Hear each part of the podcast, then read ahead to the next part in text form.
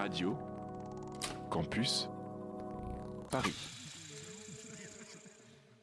Vous écoutez Radio Campus Paris, il est 20h et c'est l'heure de votre rendez-vous LGBTI+, ça s'appelle Le Lobby, c'est jusqu'à 21h. Et avant de lancer notre traditionnel générique, je vous propose d'écouter une voix, c'est celle de notre chère Lady Gaza qui a passé deux ans avec nous à venir raconter sa vie de daronne militante lesbienne racisée et prof dans le 93. Elle nous a envoyé ce petit message. Salut la team C'est avec émotion que je vous fais ma dernière petite chronique pour cette émission fantastique qu'est Le Lobby. J'ai rencontré la team en tant qu'invitée pour Femme en 8 93 en février 2020. Cette première expérience a été très émouvante et très forte. Quelques mois plus tard, j'ai exprimé à Colin mon souhait de faire une émission de radio sur les queers de banlieue. Il m'a proposé de rejoindre l'équipe en tant que chroniqueuse. J'ai accepté et vécu une expérience humaine et radiophonique qui m'a aidé à assumer une voix personnelle, moi, la meuf qui me fondait tout le temps dans les collectifs. Ces mêmes collectifs qui n'hésitaient jamais à me sacrifier si je ne restais pas en position de la bonne grosse arabe lesbienne qui torche le cul de tout le monde. Chroniquer à vos côtés a été l'occasion de faire pause sur ce monde hétéro et d'être lesbienne, 100% lesbienne, entourée de mes adelphaliers. À chaque émission, malgré le Covid, même en distanciel, dès que ce générique génial retentissait avec sa vibe là, j'étais fascinée par ce qu'il se passait. Voir la concentration de Colin et Victor, les chefs d'orchestre, Margot à la réalisation, voir tout ce stress et cette excitation monter était super impressionnante. Je garde un souvenir ému de Fatima Das, l'équipe de la prête des banlieues, Yanis, Mathilde Forger et tant d'autres pour tout ça, toute cette bienveillance, cette sensibilité, cette joie, toutes ces émotions-là, vous faites vraiment partie de ma vie. Voilà, ma vie de maman lesbienne et de militante dans mon quartier va être ma priorité ces prochains mois. Je dois aussi continuer à prendre soin de ma santé. Je reste une fan absolue de cette émission. Et gros bisous à toutes, Lady Gaza. Mesdames, messieurs, toutes les personnes entrent et au-delà. Bonsoir Paris Salut Alors bienvenue C'est symptomatique de la présence des lobbies dans les cercles du pouvoir. I'm like so gay, dude. Si vous dites à un homosexuel, vous êtes homosexuel, il n'a pas de souci. Je pensais avoir tout vu, ou presque, des agissements des lobbies. Si tu dis à un homosexuel, tu es une folle, c'est pas le même registre. Et je crois qu'il faut toujours écouter les personnes concernées. Moi, je sais bien quand c'est sexiste, je me rends compte assez vite quand même. C'est toujours les plus à même de raconter leurs histoires. Le lobby sur Radio Campus Paris. Bonsoir et bienvenue à toutes et à tous et à tous dans le lobby, le magazine de l'actualité, des luttes et des cultures LGBTI+. On est en direct un mardi par mois de 20h à 21h sur Radio Campus Paris pour faire le tour du monde queer, un tour du monde qui va se passer, qui va passer ce soir par le Maroc, l'Iran, le Liban et même le Brésil. Bonsoir Victor. Bonsoir Colin. Alors Victor, il paraît que tu es un peu plus vieux que la dernière fois, si je ne me trompe pas. Et oui, je suis à ça de rattraper le Christ et j'espère que l'année qui vient sera aussi miraculeuse pour lui. Peut-être elle pourrait mieux se finir quand même. Et oui, on espère. Allez, qui est autour de la table? Raconte-nous Victor. Eh bien, nous avons avec nous ce soir Zoé, Xavier et Margot et nous pleurons l'absence de notre chère Olga qui, nous l'espérons, sera très vite de retour parmi nous. Et on a évidemment une grosse pensée pour Anan dont on vient d'entendre la voix à l'instant. Oui, bien sûr, on l'embrasse. Dans un court instant, le journal de la queerness, de quoi est-ce qu'on va parler Victor? Alors au Brésil, c'est le soulagement après l'élection de Lula qui l'emporte face aux sexistes, homophobes, climato-sceptiques, fascistes d'extrême droite euh, Jair Bolsonaro. Où en est la communauté LGBTI après 4 ans de règne du Trump brésilien? Ont-ils de bonnes raisons d'espérer? On en parle dans 10 minutes avec Sébastien Tuller, responsable LGBTI+, d'Amnesty International France. Et dans mon andito, je vous parlerai de tennis. Et puis dans les disques du lobby, XP nous fait découvrir les sonorités 80s de Fred Skitty. Elle faisait ses balances tout à l'heure avec nos réalisatrices Swan Blanchet et Manon Brimo. Écoutez donc.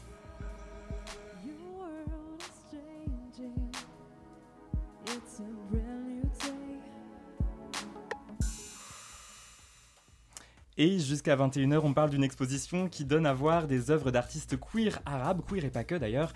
Habibi, les révolutions de l'amour est à voir jusqu'au 19 février 2023 à l'Institut du monde arabe. On y croise des corps d'hommes dans tout leur érotisme, un court-métrage post-apocalyptique, des broderies pas prudes ou encore un ballroom. Et pour en parler, nous recevons Nada Majdoub, euh, Nada Majdoub, pardon, je savais que j'allais me tromper, une des commissaires de l'exposition, et l'artiste pluridisciplinaire marocain Sido Lansari. Bonsoir à vous deux. Bonsoir. Bonsoir. Le lobby Radio Campus Paris. Et bienvenue dans le lobby, on va passer une heure ensemble en direct sur le 93.9 FM, on est ravis de vous accueillir. Euh, Nada Majdoub, pour commencer, est-ce que vous pourriez nous parler du travail de Sido Lansari qui est à vos côtés? De quoi est-ce qu'il s'agit et comment est-ce que vous l'avez découvert? Je pense qu'il serait, euh, qu'il pourrait présenter mieux son travail que moi. ah oui. Oui. Euh... Alors, Alors allez-y, on vous écoute, oui. Sari. euh, donc, je suis Sido Laurent Sari, je suis artiste pluridisciplinaire, comme vous l'avez dit. Donc, je fais des, euh, principalement de la broderie, mais aussi des films et de la photographie. Mm -hmm. euh, je suis installé au Maroc, je viens de Casablanca, mais j'habite à Tanger. Et, et c'est là où je suis un petit peu ravie aussi de, de, de, de, de faire partie de, de cette exposition-là, parce que, euh, comme témoignage aussi de ce qui se passe dans ces pays-là, et euh, pour des gens qui habitent en plus sur place. Et alors, Nadam Ajdoub ne voulait pas présenter votre travail, mais est-ce que vous, vous pourriez présenter peut-être l'exposition Habibi, les révolutions de l'amour, où donc vos œuvres sont exposées en ce moment? Habibi, je pense que c'est un, un euh, et tu me dis Nada si je, si je dis des bêtises, mais je pense bien. que c'est un, un, un, bon, euh, un excellent panorama de ce qui se fait aujourd'hui comme création euh, queer dans le monde arabe, plus plus. Euh, donc il n'y a pas que les pays euh, arabophones dedans. C'est aussi un, une manière complètement originale et voire même de ce que j'ai compris la première fois que, ce, que ça se faisait dans le monde, qui est, qui est une exposition qui, où qui a pour thématique euh, les cours de la région arabe. Et, et c'est assez assez extraordinaire. C'est vraiment un voyage pas orientaliste pas exotisant euh, contrairement à ce qu'on voit souvent euh, et c'est quelque chose qui a été fait depuis le début grâce à Nada grâce à Khaled qui est euh, un des commissaires de l'exposition avec beaucoup de bienveillance et beaucoup de, de, de d'intérêt pour ce qui se passe dans nos pays et ce qu'on a envie de montrer ici en France par rapport à ce qui se passe là-bas. Ça vous convient cette présentation, Nada Majdou? Super, j'adore la présentation. Je la prends, je D'où est-ce qu'elle part cette idée justement de faire une exposition autour des, des cultures queer à l'Institut du monde arabe? Euh, ça venait vraiment d'une observation en fait qu'il y avait toute une scène artistique euh, qui, euh, qui commençait vraiment à s'intéresser aux thématiques queer, à inclure les thèmes queer et LGBT mmh. dans leur travail et que c'était une scène très vibrante et très intéressante et que c'était vraiment le bon moment justement de lui donner un espace institutionnel, Institut du monde arabe. Mmh. Et on va prendre le temps d'en parler dans un instant. Sido Lansari et Nada Majdoub, vous restez avec nous, on se retrouve dans un petit quart d'heure puisqu'à 20h08, il est l'heure du journal de la queerness. Le lobby?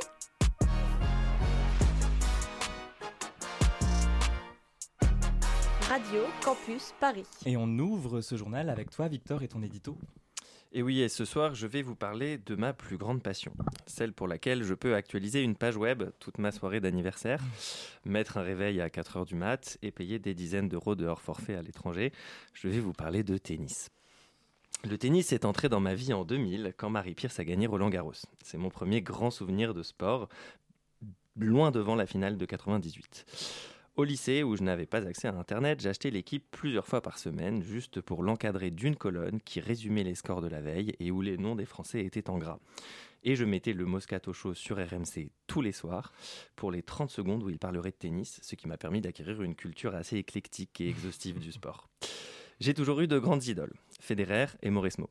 Federer, pas besoin d'expliquer, quiconque possède au moins un œil et un minimum de sens du beau comprendra pourquoi. Mais Mauresmo, c'était pas seulement une idole pour son jeu, splendide au demeurant, c'était aussi un modèle. Je me souviens très bien que je savais qu'en plus d'être une championne, elle était lesbienne. Et je sais qu'au fond, c'est pour ça aussi que je l'aimais autant. Je n'avais pas de poster de Britney ou Madonna. Ma queen à moi, ma diva attitrée, c'était une sportive dont les guignols se moquaient toutes les semaines à cause de sa mâchoire, de ses épaules et de son lesbianisme. Mauresmo était aussi passé dans En aparté, l'émission préférée de ma mère, qui lui vouait depuis une grande admiration. Amélie était donc la preuve que ma mère pouvait apprécier une personne homosexuelle en toute connaissance de cause. Quand j'y repense, ça me semble dingue quand même. Mauresmo avait 19 ans quand elle a fait son coming out. 19 ans, à une époque où personne quasiment ne le faisait, encore moins aussi jeune, et si précocement dans une carrière où le mental et la pression sont si importants. Quelques jours après mes propres 19 ans, Amélie a annoncé qu'elle prenait sa retraite, et j'ai pleuré tout un après-midi. Ce qui est amusant, c'est que j'ai découvert après qu'une partie non négligeable des plus grandes joueuses de l'histoire était lesbienne. Navratilova, Billie Jean King, Novotna. Mon inconscient avait donc réussi à se passionner pour le seul et unique sport alors réputé pour ses gouines. Mais pourquoi tout ce laïus sur ta vie, Victor, me demanderez-vous? Eh bien, parce que samedi soir, dans le bar où je fêtais mes 32 automnes, j'ai passé 3 heures à mettre à jour le score en live sur Tennis Temple. Oui, cette application existe. Pour savoir qui de Caroline Garcia ou de Daria Kazatkina se qualifierait pour les demi-finales des Masters femmes. Caroline Garcia est une joueuse française, longtemps espoir déçu au jeu d'attaquer bourrifant, mais dont le manque de précision peut donner des palpitations cardiaques à ses fans, et qui fait un retour triomphal cette année. Spoiler, elle vient de gagner ce fameux Master cette nuit, mais ce n'est pas le sujet. Le sujet, et il est grand temps me direz-vous, c'est donc Daria Kazatkina, Dasha de son diminutif. Ce qui fait la particularité de Dasha, ce n'est pas qu'elle aussi avait sombré dans les limbes du classement avant de remonter, ni qu'elle possède un jeu assez atypique sur le circuit fait de beaucoup de variations, ni même qu'elle est actuellement la numéro 1 russe. Non, ce qui rend Dasha Kazatkina unique, c'est qu'après avoir dénoncé publiquement l'invasion de l'Ukraine par son pays, elle a fait un coming out volontaire et retentissant en juillet. Il n'est pas possible de vivre caché, de vivre dans le placard. Sur le long terme, c'est trop difficile. Cela ne sert à rien car vous allez vous focaliser sur ça tant que vous n'aurez pas fait votre coming out. Bien sûr, chacun est libre de décider comment l'annoncer et de décider ce qu'il veut dire, mais être en paix avec soi-même est la seule chose qui compte et que les autres aillent se faire foutre. Voilà précisément ce qu'a dit Dasha en interview. Depuis, elle s'affiche sur Instagram avec sa copine, Natalia Zabiako, une médaillée olympique de patinage artistique, qui la suit sur une partie des tournois et qu'elle embrasse publiquement. Quand on sait la virulence de la politique homophobe de Poutine, ce coming out est d'un courage absolument inouï. Quand je pense à ce, qu'a pu représenter pour moi Amélie Mauresmo, j'imagine l'impact sur la jeunesse de son pays en général et sur les LGBT+, en particulier, russes, du coming out de Dasha Kazatkina. Dasha n'est pas retournée en Russie depuis le mois de juillet et elle n'est pas sûre de pouvoir y retourner un jour ni de revoir ses proches comme elle le dit dans une interview en larmes. Elle a évidemment trop peur de se faire arrêter. Elle a même avoué à demi-mot envisager de changer de nationalité. Alors je laisse à notre chère Olga le soin d'apporter à cette championne un message de soutien de la part du lobby. Дорогая Даша, родная, спасибо тебе за твою храбрость. Мы с тобой, и будущее будет квирным, мирным и радужным. Merci beaucoup Victor et merci beaucoup à Olga qui a prêté sa voix même si elle, elle n'est pas là ce soir. Est-ce qu'on a la, la VF de, de, de, son message ou euh... Euh, La VF dit en, en, Merde, je trouve plus. En surface en, en, substance En substance, merci. merci mes amis journalistes. Dit en substance euh, qu'on remercie euh, Dasha euh, pour son courage et qu'on lui souhaite un avenir euh, plein de paix, euh, d'arc-en-ciel et d'amour. En tout cas, on, on, réécoute quand on veut ton édito sur radiocampusparis.org à la page du lobby et sur les applications de podcast. Allez, on passe à l'actu. Alors c'est avec une très courte avance pardon, que le leader du parti travailliste Lula l'a emporté le 30 octobre dernier face à Jair Bolsonaro dans une élection présidentielle à haut risque au Brésil. C'est donc la fin de 4 ans de règne de l'extrême droite qui n'a bien sûr fait euh, aucun cadeau à la communauté queer locale. Alors que peut-on espérer de la présidence de Lula en matière de droits LGBTI ⁇ pour en parler, invité de ce journal, Sébastien Tuller, responsable LGBTI+, d'Amnesty International France. Bonsoir à vous. Bonsoir. Alors, dans quelle situation, Sébastien Tuller, se trouve aujourd'hui la communauté LGBTI brésilienne après 4 ans de Jair Bolsonaro? En fait, la situation des droits des personnes LGBTI au Brésil est véritablement paradoxale. D'un côté, le pays euh, reconnaît un certain nombre de droits, notamment le droit au mariage ou le droit de modifier la, mention du genre sans procédure médicale pour les personnes trans. C'est aussi le, le pays de, de grandes mobilisations citoyennes, comme les grandes marches des fiertés.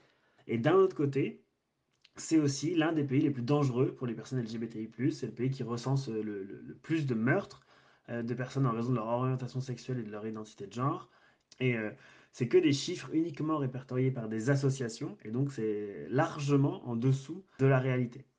Et malheureusement, ce caractère euh, euh conservateur et LGBTI-phobe a été renforcé par la montée du fondamentalisme évangéliste et l'attitude du président Jair Bolsonaro, Dès la campagne électorale, il avait tenu des propos homophobes, particulièrement euh, violents.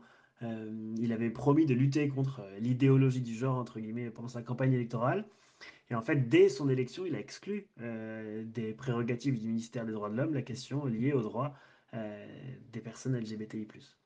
Pendant son mandat, il a maintenu ses, déclarations homophobes, il a manifesté son opposition au mariage pour tous, il a affirmé son désaccord avec la décision de la Cour suprême du Brésil, qui est venu criminaliser l'homophobie et la transphobie en 2019. Et donc, les conséquences, euh, c'est inévitablement une, une, recrudescence, une augmentation des discours de haine et des crimes de haine contre les personnes LGBTI+, euh, dans le pays. Alors maintenant qu'il est de retour au, au pouvoir, Lula, Lula, a fort à faire, notamment légaliser l'avortement. Est-ce qu'on peut être optimiste selon vous, Sébastien Tuller? La victoire de Lula, elle n'efface pas euh, finalement la force de l'extrême droite dans euh, la politique brésilienne et dont le, ce conservatisme religieux est aujourd'hui l'un des piliers. Et donc il y a un gros euh, travail à faire de ce côté-là, parce qu'aujourd'hui on n'est on est plus dans un conflit entre la gauche et la droite démocratique ou républicaine, je ne sais pas euh, comment on peut dire. Aujourd'hui, on est véritablement dans un conflit entre cette gauche et l'extrême droite autoritaire. Euh, mais là, au Brésil, on a un groupe évangélique au Parlement, on a de, nombreux membres de l'extrême droite qui ont été élus tant euh, à la Chambre des députés qu'au Sénat. Euh, et donc, toute cette, stratégie de l'extrême droite, qui est l'appel à, la peur, à l'intolérance, à, la radicalisation, au sentiment constant de panique morale ou d'insécurité. Et donc, dans ce contexte, je crois que la question de l'agenda des droits humains, elle est réellement menacée euh, finalement, et qu'à chaque fois, c'est euh, bah, le droit des femmes et des personnes LGBTI+, qui sont touchées de manière disproportionnée. Euh, donc oui, il va falloir avoir une attention particulière sur la question de la dépénalisation de l'avortement et, de, et sur la question des crimes de haine homophobes et transphobes. Mais il faut évidemment pousser le gouvernement de là à être ambitieux et progressiste en la matière. Donc il y a quand même des raisons d'être optimiste. Euh, mais il faut garder en tête que rien n'est jamais gagné, rien n'est jamais acquis. Donc il ne faut pas s'arrêter à la victoire de Lula, de Lula, bien au contraire, il faut euh, continuer euh, à, à s'informer, à se mobiliser aux côtés des communautés LGBTI au Brésil. Merci beaucoup Sébastien Tuller de nous avoir éclairé sur la situation au Brésil. Je rappelle que vous êtes responsable LGBTI+, d'Amnesty International France. Bonne soirée à vous. Merci beaucoup. Au revoir et il est 20h17 sur Radio Campus Paris. Et c'est l'heure des disques du lobby, c'est comme toujours avec toi XP, bonsoir. Bonsoir Colin. Créateur donc de la plateforme Les Disques du Lobby qui le mois prochain va devenir un label de ce que j'en ai compris. Exactement, oui, on transforme un petit peu le projet et euh, on fait des on va se transformer en vrai label. Euh, avec des vraies sorties euh, commerciales et tout ça, mieux distribuées. Et c'est toujours à suivre sur Instagram et SoundCloud. Exactement, toujours les disques du lobby. Alors, bah, je peux y aller. Si bah oui, hein. voilà, c'est ça. je t'en prie. J'y vais, Colin. non, moi je voulais commencer en disant que j'étais bien content qu'on ait lancé ce format live cette saison parce que ça permet quelque chose de tout simple et pourtant très essentiel, c'est-à-dire rencontrer les artistes. Et celle que nous nous apprêtons à rencontrer dès maintenant s'appelle Fred Skitty. Alors, si vous ne connaissez pas Fred Skitty, imaginez une jeune femme originaire du sud de la France, biberonnée à la musique pop, élevée avec la musique électronique et avec une envie insatiable de toucher à tout. DJing, production, chant, Fred Skitty coche à peu près toutes les cases du bingo de l'artiste idéal. Euh, après son EP Belonging to the Night sorti en 2020, Fred revient cette année avec un nouveau single, Je m'équimose, et quelque chose me dit que 2023 se prépare d'ores et déjà. On en reparlera après. Euh, mais dans un premier temps, tout de suite, c'est le titre live de Fred Skitty, Stay True, dans Radio Campus Paris et dans le lobby.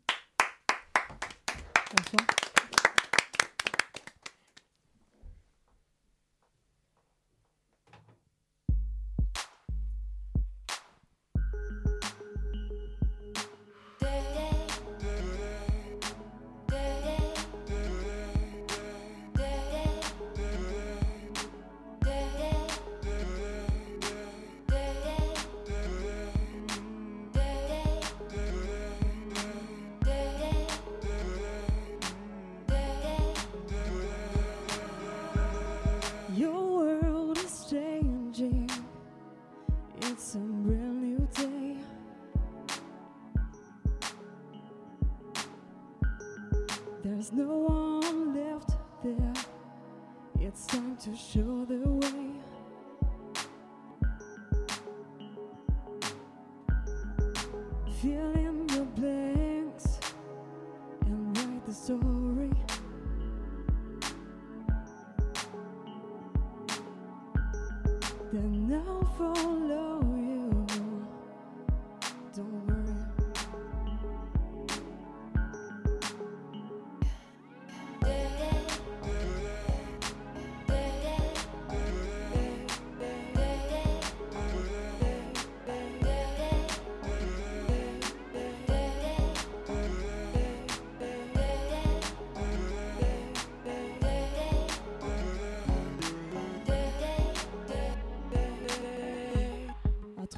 Cacher derrière des masques. On oublie souvent qui on est. Crois-tu que je serai plus sereine quand j'aurai brisé toutes mes chaînes? So stay true, stay yourself. Pretend to be someone else, cause I love all of you. So you're gonna stay true,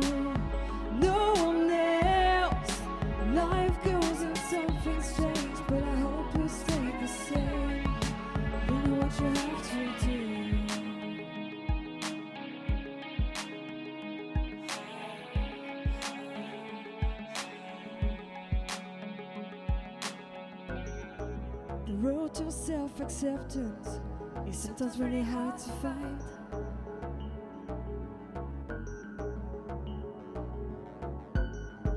Accepting your differences is not always an easy ride.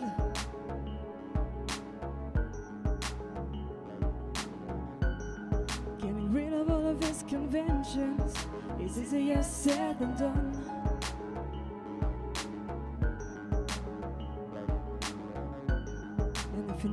The expectations, remember you're not the only one. So, so, so, so stay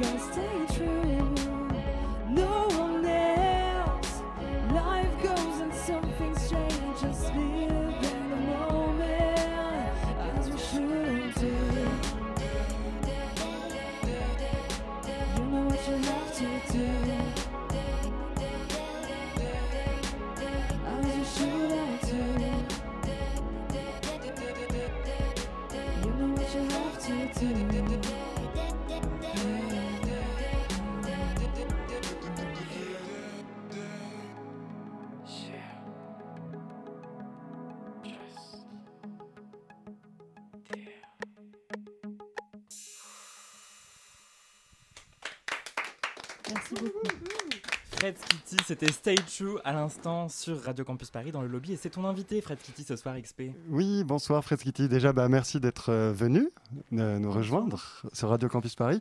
Euh, Est-ce que tu peux nous dire déjà pourquoi tu as choisi euh, ce morceau euh, ce soir? Pourquoi tu as eu envie de le chanter? Bah alors, deux petites raisons. Bah déjà, c'est euh, le thème euh, qui parle du fait euh, de faire un peu fi des conventions sociales. De, c'est un morceau que, qui parle d'acceptation de soi. Donc c'est vrai que, bon, là on est sur le lobby, donc je me suis dit que c'était à peu près cohérent de, de, de, de venir avec, avec ce morceau-là. Et puis euh, aussi, c'est pour, euh, c'est pour rebondir, euh, entre guillemets, un peu sur, sur l'actualité parce que. euh, j'ai ce morceau qui va ressortir en version featuring avec un, un rappeur marseillais qui s'appelle Dario De La Noche. Donc ça, ça, ça sort le 25 novembre, donc à la fin Super. du mois. Donc voilà. Trop bien. Bah justement, euh, également, euh, tu... ta queerness, c'est quelque chose dont tu, tu te caches pas euh, vraiment. Par exemple, le, dans le clip de Je m'équimo, c'est assez explicite aussi. Il y a des femmes qui s'embrassent ou qui sont pro- très proches l'une de l'autre. Est-ce que c'est quelque chose dont tu es fier, que tu veux revendiquer, ou ça fait juste tout simplement partie de toi et c'est comme ça que tu te présentes? Oui, bah, je dirais que ça fait plus partie de moi. Enfin, pour moi, c'est entre guillemets un non-sujet. Euh, parce que, enfin, voilà, moi, je, me- je me dis, j'ai, fait un coming out euh, dans le privé il y a 10 ans. Après, moi, en tant qu'artiste, j'ai pas fait de coming out. Enfin, je dis, euh, en gros, c'est, je, dis juste, bah voilà, bonjour, c'est moi et je suis comme Mm. ça. Et, et, et voilà. Et après, bah, ce qu'après, ce qui est bien, c'est que ça fait le tri. C'est-à-dire que s'il y a des gens que ça dérange, bah, ils se barrent et puis, et puis tant mieux, quoi. Donc, euh, voilà. Mais après, pour moi, j'essaie de d'amener ça euh, le plus naturellement possible parce qu'en fait euh, voilà euh, je suis gauchère je fais 1m60 bah, je suis lesbienne et voilà quoi c'est tout Et puis c'est tout, et puis on s'en fout quoi. Alors je sais que tu es une grande fan de pop, notamment de Madonna, Ouais. comme moi. Comment tu intègres cet héritage pop dans, dans ta production? Bah, disons que je pense que j'ai- j'aime bien garder le, le format chanson pop, c'est-à-dire euh, avec un pont, avec le refrain aussi, et puis parfois l'espèce de pré-refrain. euh, Enfin, j'aime bien intégrer ce, ce, genre de structure. Après, c'est aussi dans les, dans, les, dans les sonorités, mais euh, voilà, après, moi, je j'aime bien la. Bon, pour parler de Madonna, enfin moi ce que les, albums que j'ai euh, mes préférés, c'est euh, des albums, euh, par exemple bon c'est Confessions on a Dance Floor qui euh, qui était euh, assez euh, disco, enfin tout ça c'est c'est des- il y a des productions pop qui flirtent clairement avec la Mm. musique électronique, donc c'est vrai que voilà moi c'est plutôt euh, au niveau du format, au niveau des sonorités. Alors on aurait aimé te poser plein de questions, j'en ai juste une dernière parce qu'on est un petit peu euh, timé, parce qu'on a plein de choses à dire dans le lobby. Il me regarde avec un air coupable en disant ça. Non, non, mais je connais, je connais. Euh, on va parler de la suite du coup, parce qu'il y a un album euh, qui est prévu, euh, si je ne dis pas de bêtises, à peu près au printemps 2023. Ouais, c'est ça. Euh, là, tu commences à beaucoup euh, jouer aussi en live. euh, Enfin, tu as, eu beaucoup plus de, de dates euh, récemment. Euh, Est-ce que là, du coup, euh, déjà, tu peux nous dire concrètement ce que, ce que tu peux nous dire sur les sorties à venir Et est-ce que là, on peut dire que ça y est, Fred Kitty est lancé et ne va plus s'arrêter? Après, lancer, je, enfin, moi, je, j'essaie de, de vivre l'instant présent, entre guillemets. Je sais que voilà, en, musique, on peut être au top une année et puis, et puis, et puis un, peu, un peu down l'année d'après. Donc voilà, moi, je, je, je, je sais juste de profiter et euh, parce que bon, bah, ça a été quand même un peu, un peu galère. Et puis, euh, puis il y a eu le Covid en plus qui en a rajouté une couche. Donc voilà, après, euh, lancer, je sais pas, mais j'essaie juste de profiter. après, pour ce, qui est, ouais, pour ce qui est de l'actualité, ben, il y a ce, ce morceau qui sort au mois de novembre. Il y a un autre morceau qui va sortir au mois de février, normalement. Et puis après, je vais peut-être essayer de sortir un dernier single avant la sortie de l'album qui est prévu, je pense, pour ouais, plutôt mai 2023. J'ai tout faire. Bah, on sera là. Et en attendant, je crois qu'il y a un EP qu'on peut toujours écouter. C'est ça. Qui s'appelle Qui s'appelle Belonging to the Night, qui, qui, est dispo sur euh, toutes les plateformes. Merci beaucoup Fred Skitty d'être passé euh, dans, dans les, studios du lobby sur Radio Campus Paris. En plus, je crois qu'aujourd'hui vous fêtez un anniversaire, si j'ai bien compris. C'est ça. c'est ça. Bah, non, mais c'est gentil d'avoir de, relevé. Euh, ouais, mais en fait, c'est le 8 novembre 2012, c'était ma première fois en tant que Fred Skitty. Donc c'est les 10 ans de Fred Skitty ce soir bravo. sur Radio Campus Paris. On attend la suite. Merci beaucoup aussi à toi XP. Alors, il est 20h27 sur Radio Campus Paris. Le lobby Radio Campus Paris. Yeah.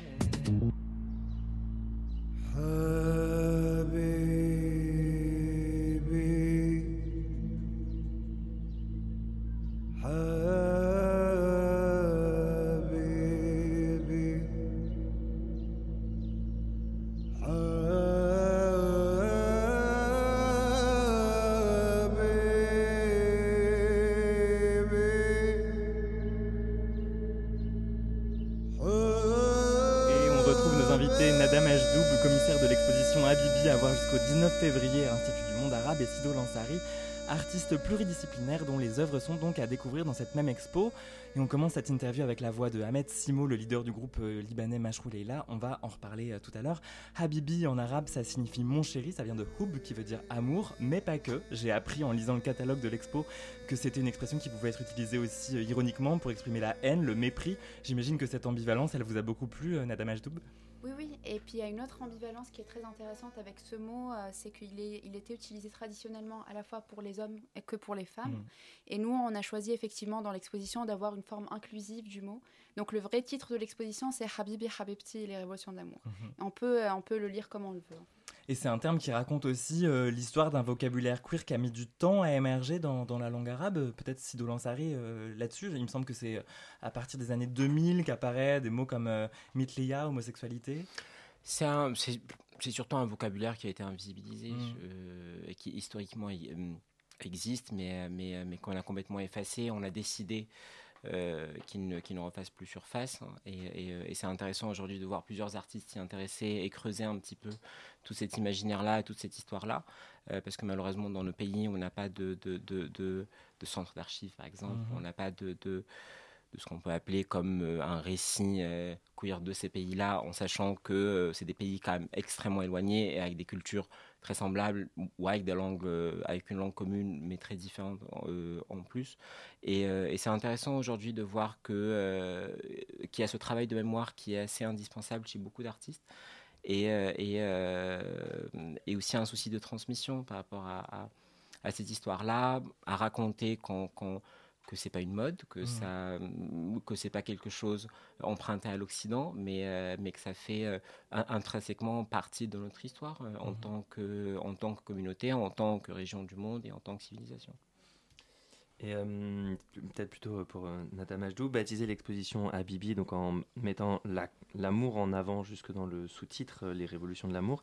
Est-ce que c'était une façon aussi peut-être de tendre la main au public pour l'amener ensuite sur des terrains sur lesquels il était potentiellement moins à l'aise en faisant la focale sur l'amour? Hum, Je pense que c'était aussi un terme qui, était, qui pouvait être facilement compris par beaucoup de Français. Enfin, c'est un mot qui est rentré un peu dans le langage français, en tout cas un des mots arabes qui est, le, qui est le plus connu. Mais pour les arabophones, il y a toutes les autres connotations qui viennent après. Cette ambivalence dont on parlait justement tout à l'heure, l'évolution du mot, le fait de s'être aussi approprié ce mot-là dans la communauté. Donc il y a toutes ces questions-là qui reviennent, qui sont immédiatement aussi reconnaissables pour les arabophones.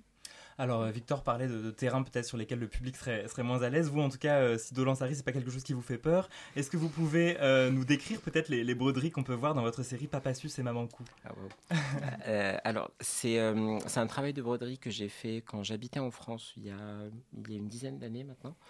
Et, et c'est un projet qui a, qui m'a, c'était un petit peu ma porte d'entrée en fait dans la création artistique. Et ça a commencé au moment des manifs pour tous, mmh. où, simplement moi, en tant que qui croyait que la France était un petit peu l'Eldorado des personnes queer. J'arrive ici euh, et je suis accueilli comme ça. Euh, et j'étais pas content, j'étais vraiment pas content. Euh, et un peu surpris. Et, je me suis posé la question d'avoir ce double, ce double mandat de personnes queer et en plus arabes dans ces manifs-là. et c'est comme ça en fait que j'ai décidé de me réapproprier un petit peu toutes ces insultes qu'on entend entendait, toutes ces toute cette censure qui, euh, qui errait un petit peu d'un coup euh, dans notre environnement. Et c'est comme ça que j'avais juste décidé de m'exprimer. Puis je me rappelle que j'avais fait une broderie euh, de toute petite taille que j'avais imprimée en grand format et j'étais sorti dans la rue avec, où j'avais transformé le, un papa, une maman en mon pas aux enfants, à un caca, une maman en veut du porno allemand. et, et même euh, ça n'a pas été, euh, ça n'a pas fait rire tout le monde, mais en tout cas, moi, j'étais bien content de, de, prendre part à ces, euh, à ces manifs-là, ou en tout cas, c'est le manif pro-mariage mhm. Alors, il y, y, a une bonne vingtaine d'artistes dont on peut voir les œuvres dans l'exposition. Elle n'est pas intégralement consacrée au travail de Sidoine comment est-ce que, comment est que vous les avez sélectionnés, Nada Majdoub, ces artistes et ces œuvres? Il y en avait qu'on connaissait déjà, donc on est trois commissaires d'exposition et euh, on avait nos propres affinités. Il y a beaucoup d'artistes qu'on connaissait déjà, il y en a d'autres qu'on a découverts en faisant des recherches, il y en a d'autres aussi qui étaient conseillés euh, par d'autres artistes. Et donc euh, ça s'est construit petit à petit comme ça.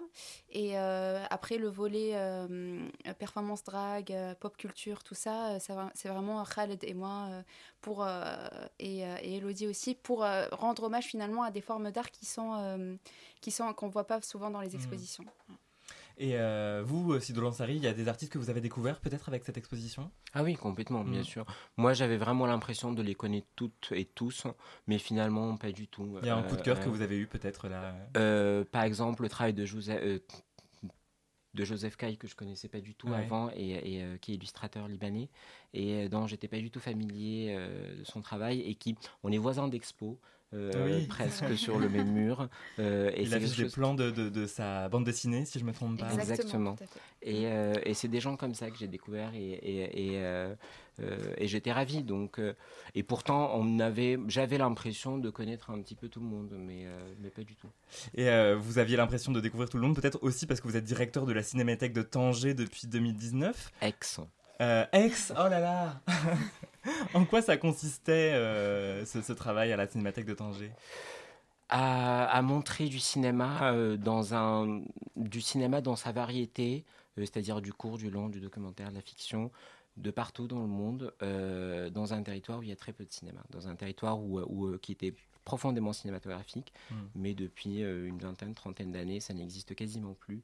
Euh, et c'était un vrai bonheur de pouvoir être ce pont entre, entre des œuvres complètement improbables et un public toujours aussi curieux et toujours aussi euh, qui est partant quoi, à, à, à, découvrir des œuvres indépendamment de leurs étiquettes ou de leur circuit commercial. Mhm. Et est-ce que justement ça vous a permis de pouvoir euh, présenter le travail, euh, enfin présenter soit des œuvres queer, soit au moins le travail de personnes euh, queer? Des tentatives, oui. Des tentatives. mais, mais oui, bien sûr. Et, et c'était quelque chose de très important pour moi. Par exemple, à, l'un des derniers souvenirs juste avant mon départ de la cinémathèque était quand j'ai reçu Samuel Théis pour Petite Fille. et c'était un moment mm. complètement émouvant pour moi et pour le public et pour, et pour Samuel. Et comme ça, c'est une œuvre qui a priori peut choquer euh, dans un territoire qui n'est pas du tout habitué à ces, à ces, thématiques-là, et que ça fasse comme ça écho avec, euh, avec des gens curieux simplement et des gens moins bêtes que ce qu'on croit. Mmh. Euh, en quelques mots, vous-même, vous êtes euh, vidéaste, vous avez réalisé plusieurs courts-métrages. Votre premier, Les Derniers Paradis, a été Grand Prix 2019 au festival Chéri Chéri, euh, festival auquel vous allez présenter un nouveau court-métrage cette année qui s'appelle La Danse du Printemps. Exactement. Vous pouvez nous en dire un mot peut-être? Ce sera fin novembre en tout cas. De La Danse du Printemps Alors, La Danse du Printemps, c'est comme, un peu comme Les Derniers Paradis. c'est un film d'archives. C'est-à-dire qu'au bout de deux films, j'ai toujours pas filmé. Et voilà, je sais pas utiliser une caméra, ça c'est voilà, c'est dit. Et, et, euh, en fait non, mais plus sérieusement, j'aime j'aime beaucoup euh, travailler euh, sur les archives, sur la mémoire, sur la mémoire queer de nos pays et, et la danse du printemps de manière complètement un peu intellectualisante. C'est le récit d'un gamin d'un gamin qui, qui, de 7-8 ans qui pose, enfin, à qui on, on, impose des injonctions dès l'enfance sur comment son corps s'exprime et sur comment euh, euh, les gens le regardent et de manière complètement bateau et donc pas du tout intellectualisante. C'est moi, euh, quand j'avais 7 ans, en train de danser la Macarena pendant 8 minutes. Voilà. Donc c'est, donc c'est ça le film, moi en train de danser la Macarena. voilà. Et c'est, vrai. Nada comment est-ce que la question s'est posée sur la visibilisation des artistes queer de cette exposition dont euh, certains vivent encore dans le pays où ils ont grandi, ce qui peut être par exemple le, cas de, de Sido. Euh, est-ce que cette question s'est posée d'un potentiel, danger pour eux euh, à avoir leurs œuvres exposées dans une expo ouvertement queer? Non, a priori, tous les artistes qui participent à l'exposition savaient très bien que c'était vraiment une exposition spécifiquement sur les thématiques queer et LGBT. Donc, ils assument a priori complètement justement ce côté-là de leur travail. Il euh, y a des artistes qui sont en exil comme euh, Cobra Academy ou euh, Ali Reza Shojayan, qui sont respectivement afghans et viennent d'Afghanistan et d'Iran. Mais voilà, ça n'a pas vraiment posé de problème. En tout cas, nous, c'est vrai que on a discuté avec les artistes, on leur a bien expliqué le propos de l'exposition et du coup, on a eu leur plein consentement par rapport au fait qu'ils soient montrés dans cette expo. Vous d'ailleurs, si Lansari, c'est un truc que vous interrogez un petit peu, puisque vous avez cette série de broderies où euh, vous reprenez des noms d'épisodes de, RuPaul's Drag Race, euh, une émission qui est diffusée dans certains pays où l'homosexualité n'est pas euh, autorisée. vous pouvez nous en dire quelques mots. Et puis d'ailleurs, je me demandais aussi si est-ce que vos œuvres, vous, ont pu être exposées au Maroc? Alors oui, j'ai déjà montré certains... des parties de mon travail au Maroc, notamment parce que le milieu d'art contemporain, au milieu des arts visuels, reste quand même assez confidentiel par rapport à des choses comme la musique, par exemple, ou le cinéma. mais oui, c'était c'était important pour moi, c'est toujours important pour moi de livrer ce témoignage de l'intérieur et de ce qui se passe vraiment à l'intérieur, notamment ce fait très surprenant et, et c'est vieux que RuPaul Drag Race, on connaissait je pense là-bas avant que ce soit connu en France. Mmh. Euh, et c'était ça qui était super drôle, c'est que moi quand j'en parlais, euh, quand je débarquais euh, en, France, personne ne connaissait. Et, c'est assez dingue parce que on est dans des cultures où Internet est extrêmement présent, où les gens sont très connectés et donc sont au courant de tout. contrairement à ce qu'on pourrait penser. Et, et, et du coup, j'ai vu en France comment la chose s'est popularisée, mais c'est arrivé dans un second temps, quand, euh, mm. quand euh, les jeunes queers marocains et marocaines étaient passés à autre chose déjà mm. presque. c'est hyper intéressant, c'est assez euh, improbable comme réponse. Sido Lansari, Nadam Ajdoub, vous restez avec nous. On continue dans un instant à parler de Habibi, les révolutions de l'amour, une exposition à voir donc jusqu'au 19 février 2023 à l'Institut du monde arabe, 20h39 sur Radio Campus Paris. Le lobby Et je crois qu'il faut toujours écouter Radio Campus Paris.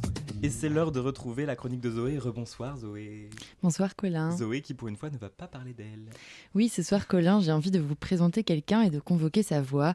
Pas de disque du lobby en vue, mais peut-être un vieux 45 tours. Allez, ouvrez vos cœurs et vos oreilles, on retourne 60 ans en arrière. Comment vous appelez-vous? Gribouille. Gribouille. Bon, qu'est-ce que vous faites dans la vie? Vous voyez, je dessine par terre, sur les pavés. Bah, c'est pas un métier, ça. Bien gagner de l'argent? Oui, ça, évidemment. Mais quand il y a un sergent de ville qui arrive, qu'est-ce que vous faites? Toujours la même chose, le poste. Le poste, ça, c'est pas drôle. Vous n'avez pas envie de faire autre chose? Si, je voudrais chanter.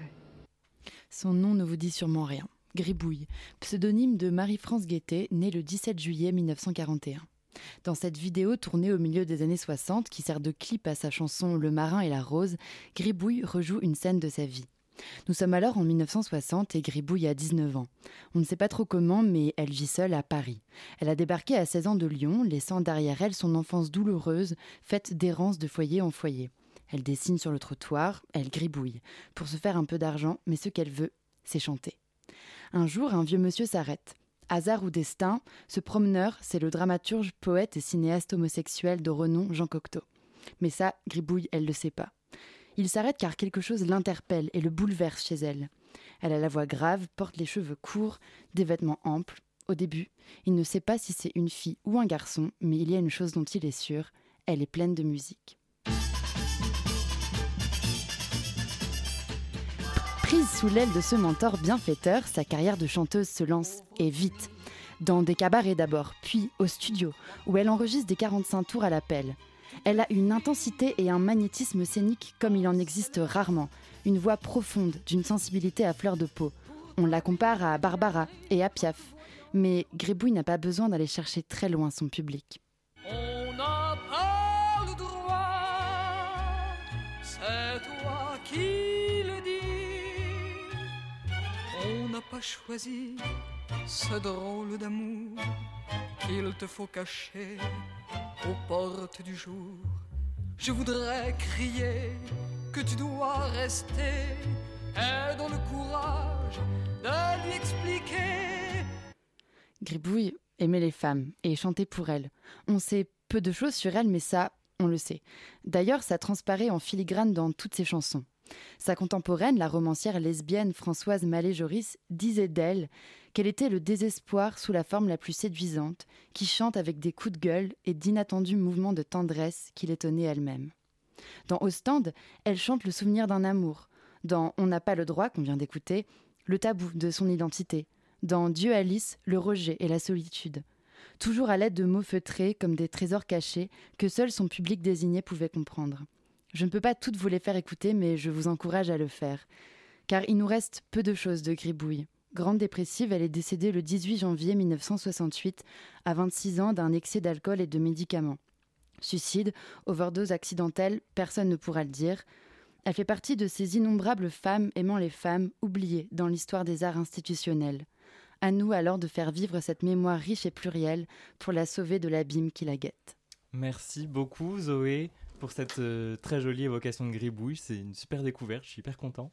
Euh, je suis ravie. en tout cas, on peut réécouter ta chronique euh, sur radiocampusparis.org à la page du lobby et sur toutes les applications de podcast. Alors, on va quitter Gribouille et on va marquer une, une pause musicale avec Mashrou Leila, euh, avec une chanson qui résonne dans le deuxième espace de l'exposition Habibi, les révolutions de l'amour, puisqu'elle s'appelle Radio Romance. Peut-être que vous pouvez nous dire quelques mots de cet espace, ce, ce ballroom qu'on a à la fin de, de l'exposition Nada Majdoub.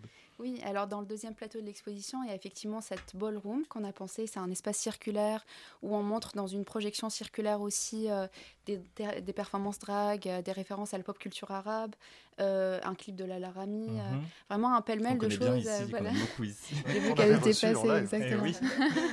Quelle chance. Et du coup, voilà, il y, a plusieurs, il y a plusieurs courants musicaux, il y a plusieurs références, et c'est vraiment un hommage à la culture drag, à la culture bol et à la pop culture arabe. Voilà. Alors c'est justement lors d'un concert de Mashrou Leila que Sarah Egazi, une jeune femme lesbienne, militante communiste et féministe, euh, avait développé un, a déployé pardon, un drapeau arc-en-ciel. Beaucoup d'arrestations ont eu lieu dans les jours qui ont suivi. Sarah Egazi, elle a fait de la prison, elle a subi de la torture. Elle s'est suicidée en, en, juin 2020 euh, au Canada où elle s'était réfugiée. Et euh, j'ai appris que c'était un événement majeur pour les communautés LGBTI arabes. Peut-être Sito Lansari ou Nada Majdoub là-dessus. Oui, bien sûr, c'est un, c'est un, forcément il y a un avant et un après.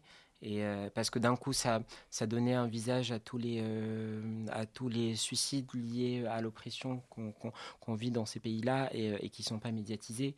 Que ça se fasse à travers un concert de Machar Leila, c'est dramatique. En plus, moi, j'ai eu l'occasion et le bonheur de les recevoir à la Cinémathèque de Tanger euh, en 2019 et j'ai pu voir un aperçu de ce que ça procuré comme, comme, euh, comme hostilité euh, sur place. J'avais reçu plein de coups de fil anonymes, j'avais reçu plein de, plein de menaces officielles et officieuses. Euh, et forcément, que d'un coup, ce, cette chose dramatique se passe, nous rappelle la réalité de nos pays. Mmh. Allez, Radio Machrou est là sur Radio Campus Paris.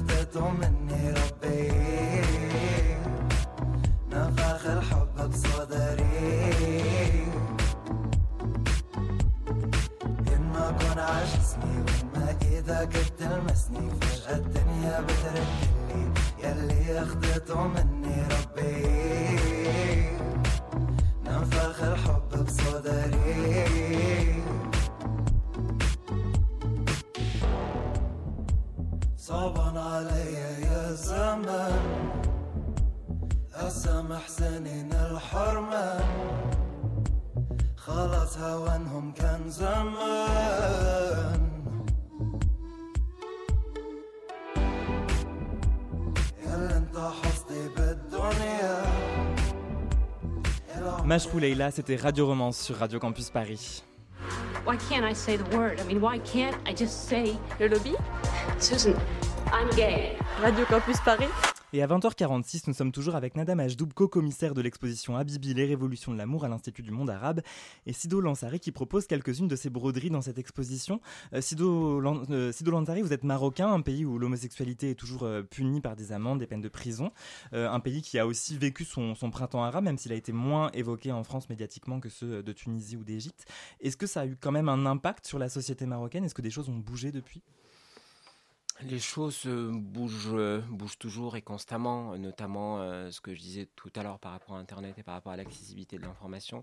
Après, est-ce qu'il y a un avant après? Est-ce qu'il y a une, évolution à, grande vitesse? Je ne pense pas, mais en tout cas, nous en tant qu'artistes locaux et en tant que, que programmateurs locaux, etc., on essaye de faire bouger les choses et on voit comment la jeune génération est beaucoup plus émancipée, plus- beaucoup plus émancipé que nous, beaucoup plus euh, woke que nous. Euh, Où moi, je l'étais à leur âge, par exemple, et, et, et, euh, et ça, c'est extraordinaire à voir. hein. Euh, et c'est là où c'est intéressant de voir cette expo-là aussi. Mm. C'est que, euh, juste pour rebondir ce que Nada disait tout, tout à l'heure, je pense que globalement, tous, en étant invités à cette expo, on s'est senti un petit peu ambassadeur de cette, de cette visibilité-là. Donc, on ne pouvait pas refuser de. de, de- Mm. euh, cette invitation, tellement la responsabilité est forte et lourde sur nos épaules à toutes et à tous. Et est-ce que vous savez si euh, des grands mouvements de contestation dans les pays arabes de ces dernières années, il y en a eu beaucoup, on peut penser au Irak, en Algérie à partir de février 2019, les manifestations au Liban la même année, euh, les révoltes actuelles en Iran aussi, est-ce que tout ça, ça contribue à développer, à structurer un militantisme LGBTI+, quelle que soit sa forme? Je ne sais pas si vous avez des informations de Oui, alors, moi je suis euh, tunisienne et du coup, ouais, effectivement, 2011 a été un événement absolument fondamental dans la structuration des luttes LGBT en Tunisie. Euh, C'est-à-dire que les personnes, euh, les activistes étaient euh, dans d'autres types d'associations de lutte contre le sida, féministes, et ensuite, ils- à, pa- à partir de 2011, ils ont commencé à, se constituer euh, en tant que corps de lutte. Et je pense que c'est la même histoire aussi en Égypte et au Liban, même si le Liban a été un peu précurseur. Ces événements politiques sont absolument fondamentaux dans la structuration des luttes, mais la question de la visibilité reste quand même un peu difficile. En Tunisie, on a eu la chance d'avoir 2011 assez tôt et une grande visibilité par rapport aux autres pays voisins. Il y a d'autres pays où c'est absolument pas le cas, mais la lutte continue. Voilà. Et ce que raconte l'exposition en creux aussi, c'est que malgré les politiques homophobes, on trouve dans quasiment tous les pays arabes mentionnés dans l'exposition euh, une vie queer, que les communautés euh, LGBT+, arrivent à se créer des espaces, alors qu'ils sont plus ou moins safe, qui sont plus ou moins clandestins. Est-ce que c'est euh, une expérience que tous les artistes vous ont partagée pendant la préparation de cette exposition Oui, oui, complètement. Et puis, euh, je, comme disait Sido tout à l'heure, le milieu de l'art, finalement, et le milieu aussi de la musique et de la danse, reste quand même relativement tolérant et relativement aussi euh, protégé euh, jusqu'à une certaine. euh, Enfin, il y a, c'est pas, on peut pas être, euh, avoir trop de visibilité non plus ou être trop publiquement euh, gay et le- Mhm. le proclamer comme ça partout. Mais c'est vrai que c'est vrai qu'il y a des espaces, des poches de respiration en fait où les choses sont encore possibles et, et se font. Mhm. Il y a un espace euh, dans cette exposition qui est interdit aux mineurs, avec des œuvres explicitement euh, sexuelles. Est-ce que vous pourriez, par exemple, nous parler du travail de, de Soufiane Ababri, Nadam Ajdoub euh, Oui. Est-ce qu'on peut voir dans cet espace? Oui, alors bon, la décision d'interdire aux mineurs n'était pas celle des commissaires, mais voilà, c'était pour des questions légales. hein. Ouais. Le travail de Sofiane, euh, c'est Bad Works, qu'il produit du coup depuis son lit. C'est des dessins au crayon qu'il produit. il nous a montré, il, a choisi de, de montrer trois dessins qu'il n'avait jamais montrés avant. Mmh. Et il a choisi de les montrer dans une scénographie de chantier parce que pour lui, le chantier est le lieu de tous les possibles, mais aussi de tous les dangers et de tous les éboulements. Comme finalement le propos de cette exposition qui ouvre, finalement, qui déblaye la voie, mais avec des risques, avec des risques liés à l'institution, avec des risques liés justement à la fétichisation. Donc c'est une série qui parle de désir, d'ambiguïté du désir, de la violence, mais aussi de, tous les possibles et du devenir de la chose. Et cette ambiguïté, elle est très présente aussi même dans d'autres œuvres. Je pensais par exemple au travail d'Ali Reza Sojayan hein, qu'on voit à l'entrée de l'exposition, qui euh, est iranien, qui s'est réfugié euh, en France, je crois, je dis pas de bêtises, Et, euh, et, donc et qui en même temps s'inspire beaucoup de son pays et de ses références, des références de son pays dans son travail. Oui, complètement. Ali Reza incorpore dans son travail à la fois des références à la hum, peinture classique, orientaliste, occidentale, et aussi plein d'éléments des, miniatures persanes et du Shahnameh. Et puis il travaille beaucoup sur la question de masculinité, avec justement ce double référentiel-là, ce qui fait son travail. Euh, il a un travail assez unique finalement. Ouais. Mhm. Mm. Et euh, vous, Sidolan Ansari, est-ce qu'il y a des, figures, des récits arabes qui vous guident dans votre travail? Parce qu'on parlait tout à l'heure de la série euh, Papa Sus et Maman Cou. En l'occurrence, si on ne sait pas que l'auteur est né au Maroc, on pourrait oublier en regardant ces broderies qu'on est, est à Lima. Donc à quel moment ce monde arabe, justement, il est présent dans votre travail? À tous les niveaux, euh, peut-être pas dans cette série-là, mais à tous les niveaux. C'est-à-dire que euh, moi, tout mon, toute ma démarche est baignée euh, par mes origines et par, et par moi en tant que personne étrangère dans ce pays qu'est la France ou étrangère en tant que personne queer au Maroc. et par exemple, mon premier film, Les Derniers Paradis, est beaucoup, est énormément référencé par la pop culture arabe qu'on ne connaît pas spécialement mmh. ici, mmh. avec nos divas à nous, avec nos madonnas à nous.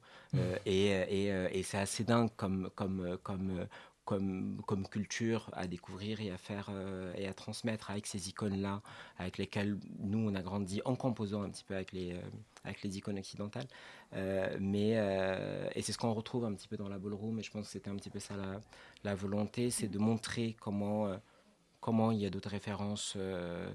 Euh, de jeunes personnes queer euh, dans le monde arabe. Et du coup, mon travail et euh, depuis, je pense, Papa Sucé a mon coup beaucoup plus arabe, en fait, juste pour répondre, euh, beaucoup plus arabe aujourd'hui qu'avant.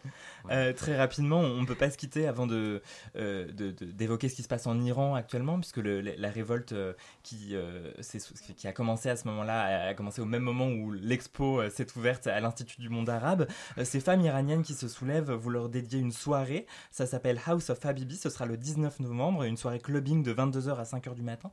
Est-ce que vous pouvez nous en dire un peu plus, Nada Majdoub À quoi il faut s'attendre euh, il faut s'attendre à plein de belles choses, des danseurs, de la musique, la fête jusqu'à 5h du matin ainsi du monde arabe. Donc je vous en dis pas plus parce qu'apparemment il y a des surprises que même moi je ne sais oh, pas. voilà. Donc venez et on va, je pense que ça va danser. Mais on imagine que c'est un type d'événement peut-être inhabituel à l'Institut du monde arabe. Vous savez comment ça a été reçu un peu euh, en interne euh Alors il y avait les soirées rooftop, il y avait des ah, soirées aussi de musique électronique pour justement les, la musique électronique arabe. Mais, euh, mais ce format-là, avec de la danse, avec des performances, c'est assez nouveau, c'est vrai. Merci beaucoup euh, Nada et Sido Lanzari. L'exposition Habibi, les révolutions de l'amour, c'est à voir donc en ce moment jusqu'au 19 février 2023 à l'Institut du monde arabe dans le 5e arrondissement de Paris. On passe tout de suite à la chronique de Margot. Ça va Margot? Tu t'installes tranquillement? Est-ce qu'on t'entend bien? Est-ce qu'on est qu'on entend Margot? On entend Margot. Eh bien c'est parti alors, quand vous voulez.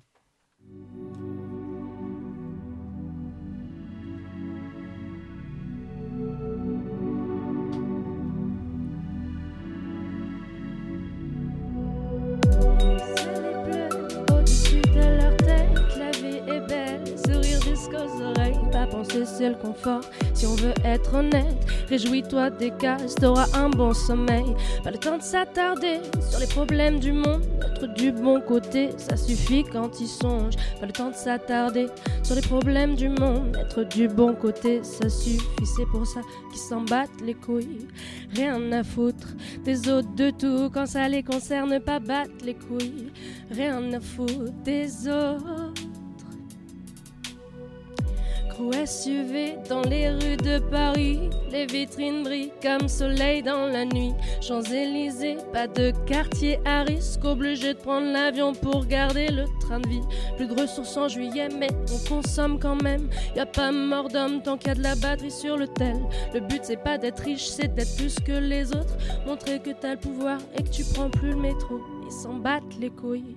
Rien à foutre des autres de tout quand ça les concerne, pas battre les couilles. Rien à foutre des autres. Ils l'ont pas volé, souvent parti de rien, ils l'ont bien mérité. Il fallait bien tendre la main pour un billet en poche, pour payer les études. Papa et maman s'occupaient de la thune. Les grandes écoles qui forment les mêmes élites, la plupart homophobes avec une pincée de racisme. Peu importe le niveau du temps qui file le fric, qui file le fric, c'est pour ça qui s'en battent les couilles, rien à foutre des autres de tout quand ça les concerne pas battre les couilles, rien à foutre des autres. Discrimination systémique, se battre l'oncle Watkins, c'est bien plus politique. Ils peuvent plus rien dire, ils peuvent plus tolérer devoir changer leurs habitudes pour des minorités, celles qui prennent toute place, qu'ils adorent abaisser les loisirs de la haute. Sont particuliers, les dérives se comptent plus. Ils peuvent pas l'avouer, délinquants en col blanc, faudrait pas les bruiter battre les couilles, rien à foutre. Des autres de tout quand ça les concerne pas battre les couilles, rien à foutre. Des autres. Ciel est bleu au-dessus de leur tête, la vie est belle, sourire jusqu'aux oreilles, pas penser c'est le confort. Si on veut être honnête, réjouis-toi des casses, t'auras un bon sommeil, pas le temps de s'attarder sur les problèmes du monde, être du bon côté, ça suffit quand il songe, pas le temps de s'attarder sur les problèmes du monde, être du bon côté, ça suffit, c'est pour ça s'en battent les couilles, rien à foutre des autres de tout quand ça les concerne pas battre les couilles, rien à foutre des autres de nous de tout. Merci beaucoup Margot. Chronique à réécouter à tout moment sur radiocampusparis.org et sur les applications de podcast. T'as passé un bon moment J'ai passé un excellent moment, c'était super. Allez, euh, il nous reste très très peu de temps en fait parce qu'il est déjà 58. Il va être l'heure de l'agenda. C'est la séquence où on vous recommande des trucs à faire, à découvrir. Et on commence avec euh, toi, Xavier. Tu m'as dit qu'il fallait commencer avec toi. Oui, le 26 novembre à la Folie, il y a une soirée dans soutien au planning familial avec plein de collectifs euh, super euh, de la nuit parisienne qui joueront tous et toutes gratuitement. Et toutes les entrées euh, seront reversées au planning familial. Victor. Alors pour vous, pour changer, je vais vous conseiller un livre que je n'ai pas encore fini. Euh, ça s'appelle L'échiquier du temps. C'est un roman de science-fiction de 1962 écrit par l'autrice lesbienne et pionnière de l'écoféminisme Françoise Daubonne. Euh, Zoé Euh, oui, alors euh, moi je vous recommande quelque chose qui n'existe pas encore, c'est le podcast Lesbienne au coin du feu qui va exister bientôt parce que euh, les super personnes qui sont derrière ont réussi leur campagne de crowdfunding. Euh, donc euh, je, je me souviens plus exactement de la date de sortie, mais euh, à surveiller de très près parce que ça va être super. Margot. Euh, bah, la nouvelle saison de Young Royals qui est sortie la semaine dernière et qui questionne euh, bah, la présence de l'homosexualité dans les lieux de pouvoir, c'est-à-dire la monarchie de Suède. C'est noté Fred Kitty. Bah, sans vouloir faire dans l'auto-promo, euh, voilà, nouveau morceau, euh, nouvelle sortie 25 novembre. voilà. Bravo, c'était le moment. Sido Lansari. Chéri Chéri du 19 au 29 novembre et pas du tout pour mon film mais parce qu'il y a des cinéastes incroyables Oui. dedans. Euh, c'est une sélection incroyable cette année, vraiment. C'est vrai, franchement, je confirme. Euh, et puis moi, parce que ça y est, cette fois j'ai un agenda. Alors le 26 octobre dernier, c'était la journée de visibilité intersexe. Donc moi, je vous propose une séance de rattrapage avec une série que m'a recommandée Swan Blanchet, notre merveilleuse réalisatrice. Elle s'appelle Cher Tendre. Elle raconte l'histoire de Sacha, une ado intersexe qui a fait sa rentrée dans un nouveau lycée. La série a été écrite en lien avec des personnes concernées, notamment le fondatrice, je- j'ai réussi, du collectif intersexe et allié Loé Petit Cher Tendre. C'est à voir sur France TV slash. Merci à toute l'équipe du lobby, Swan Blanchet et Manon Brino, Brimo, à la réalisation XP, Zoé, Margot, Olga, Victor. Voilà. Merci à nos invités euh, Nada Majnou et Sido Lansari. Merci à Colin. On va voir Habibi, les révolutions de l'amour à l'Institut du monde arabe. Jusqu'en février 2023 et on vous souhaite une bonne soirée. Radio Campus Paris.